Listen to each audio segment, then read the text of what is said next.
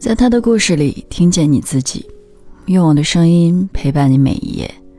嗨，这里是由喜马拉雅和网易人间一起为你带来的女性故事电台，我是为你讲故事的晨曦。今天要和你分享的是上海精英相亲局，这里什么都有，唯独没有爱情。二零二零年十月的一天，好友刘灿突然在微信上发过来一个单身联谊活动的报名表，要我一起去参加。他还特别强调，学历一定要填写我的研究生院校，因为这种优质单身群，名校学历是基本门槛。我填完报名表，然后支付了一百三十元的费用，并按照要求添加了工作人员的微信。活动当天，我和刘灿准时到达了活动地点。一家位于市中心的咖啡馆，不到一百平米的空间里，黑压压的挤了上百人。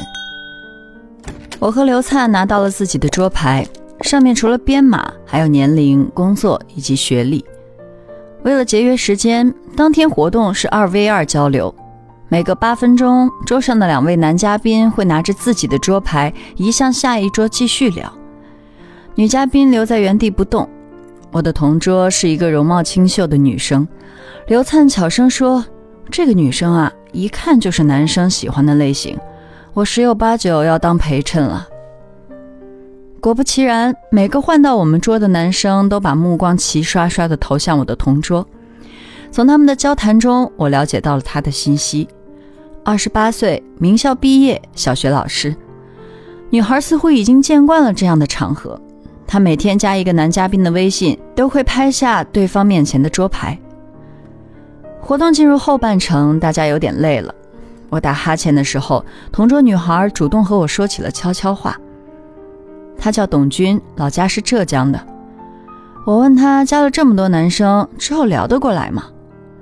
董军说：“怎么可能都聊啊？先加了微信再说呗，保不齐哪个是潜力股呢。”他差不多每个月参加一次这样的活动。现在上海优质单身男性太少了，一定要趁着三十岁前抓紧找。被他这么一说，再想到自己的年龄，一种焦虑感立刻袭上心头。在活动现场，刘灿和一个叫周阳的男生相聊甚欢。活动结束后，刘灿拉着我和周阳一起去吃晚饭。我们来到一家日料店。周阳熟络的点完餐，就询问起我和刘灿的关系。刘灿介绍我说是他的前同事，还特意说我也是名校毕业。接下来他俩的话题围绕着学历展开。周阳喜欢高学历的女生，觉得这样的女生有益于下一代的培养。突然，周阳问刘灿，本科是不是也在交大读的？我心下一紧，第一学历是刘灿的忌讳。她和名校毕业的前男友就是因此分手的。我看向刘灿，他却不改色的对周阳说：“自己本科也是在交大读的。”回家的路上，我发现自己被拉进了一个新建的活动群，群成员都是参加这次活动的男女嘉宾，学历不是名校就是海归，都有着体面的工作和收入。接下来几天，活动群一直很活跃。群主不定期的转发一些探讨城市大龄单身男女的文章和平台活动宣传，这让我也变得越发焦虑起来。工作人员找到我说，看到我登记表里的职业内栏填的是新媒体，就问我愿不愿意兼职帮忙运营公众号。我想着工作量也不大，就爽快的答应了。周六，我见到了平台负责人江天，还有唯一的员工洋洋。江天介绍说，工作室只用了一年的时间，会员就发展到了上万人，流水也超过百万。我的工作呀，主要就是撰写活动宣传和挂牌嘉宾的信息推送，特别是挂牌嘉宾的文章要好好琢磨，怎么写才能突出平台的高格调，把其他平台比下去。当天晚上，我把写好的文章发过去，江天说不够吸引人，要懂得包装。我一头雾水，不知道他什么意思。最终是洋洋点醒了我，说包装就是把学历写高点，收入写多点，实在不行就去其他平台抄一篇改改。我恍然大悟，原来不是让我写精英，而是造一个精英出来啊！得到指点，我新写的文章果然被通过了。和江天逐渐熟识后，我偶尔会客串工作人员，去活动现场帮忙。我第二次见到董军是在一场名为“高薪男生和长腿女生”的活动中。这个活动是有门槛的，参加的男嘉宾必须年薪过五十万，在上海有房，本科以上学历；女嘉宾必须身高一六五以上，年龄二十八岁以下，名校毕业。活动场地设在一个特别有情调的酒吧里，不仅可以品尝美酒，还可以俯瞰上海的美景。因为是自由交流形式，活动开始后，江天和洋洋就捧着酒杯，轻松地坐在角落里。我四处溜达，看到了董军落了单，就凑上去打招呼。他看向前面那几个青春的背影。感叹现在出来相亲的女孩是越来越年轻，自己已经是全场最老的阿姨了。我问他之前加了那么多男生就没有看上眼的，他说也有那么一两个，但是人家有更好的选择。毕竟在上海有的是家世好、打扮精致的本地女孩。我又问他想找什么样的，他说不上来，但周围同事的男朋友要么是本地的。要么是在大公司工作，他不想找的比他们差。然而，董军还是在相亲上栽了跟头。十二月的一个周末，洋洋接到董军的消息，说他被活动中认识的一个男嘉宾骗走了十万块，要求平台赔偿他的损失。洋洋紧急找江天商量，准备把董军约出来了解事情经过。恰好我当时也在现场帮忙，就要求一同前往。在咖啡馆。董军愤怒地向我们控诉，那个男嘉宾是如何伪装成年入百万的金融精英，之后又是如何对他嘘寒问暖，假借指导投资的名义骗了他十万块钱。说起来，这个骗局并不高超。我惊诧的是，董军怎么会这么没有戒备心啊？董军说，男人给他看过工作牌和工资单，但江天说这些都是可以伪造的。我问他。怎么能在钱财方面相信陌生人呢？董军不服气地说：“他同事和朋友都见过这个男嘉宾，大家还夸他眼光不错呢。”江天提出报警，但董军连连摆手，说太丢脸了，他不想让同事和朋友知道。江天听后不高兴地说：“他自己交友不慎，总不能让平台来负责任吧？”董军也不甘示弱，说。难道平台就没有审核他的资料吗？其实我早就发现平台的审核形同虚设，恐怕这个骗子除了报名费是真的，其他的一切都是假的。江天和洋洋心虚的对视一眼，说他们先去报警，后续的沟通工作由他们来负责，尽量不要让这件事情影响到董军的工作。江天还怕他闹事影响平台声誉，先赔了他六万块钱。约定剩下的钱等找到骗子再说。因为这件事儿，江天对平台进行了一次升级，要求报名者上传身份证和学位证的照片，并在活动推送的末尾附上一条声明：本平台不完全负责嘉宾信息的真实性，请各位谨慎交友。而董军再也没有来参加过活动了。临近春节，江天瞅准时机，在平台上推出了一对一的 VIP 高端服务。只要购买 VIP 卡，平台会按照客户要求匹配合适的相亲对象。择偶要求越高，收费越贵。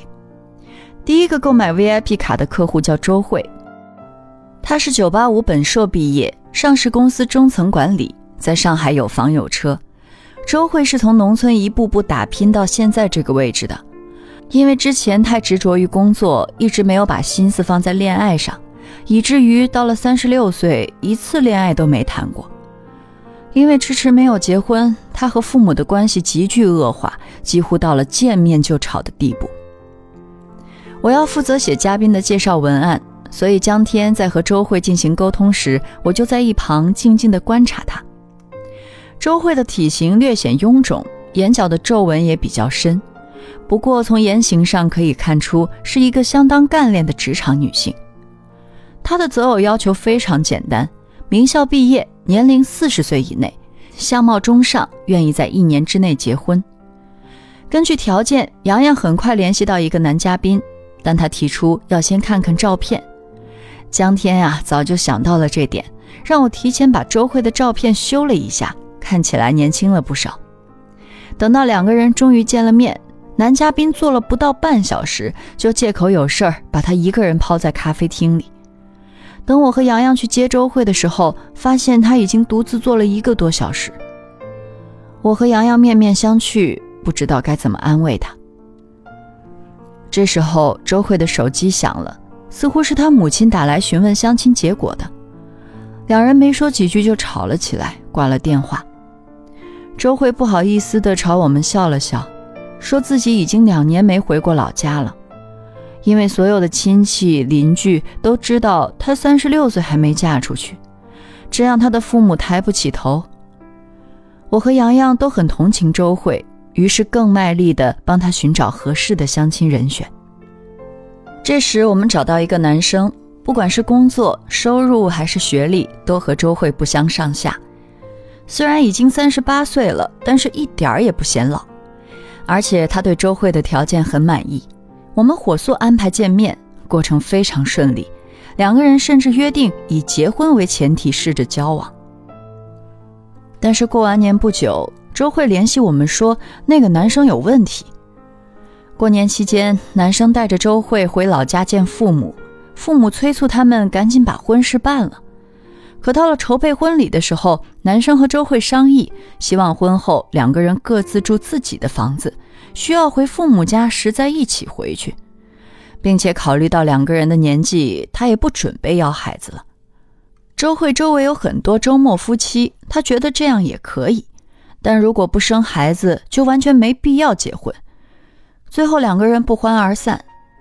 后来周慧停止了相亲，开始打听去国外冻卵的手续。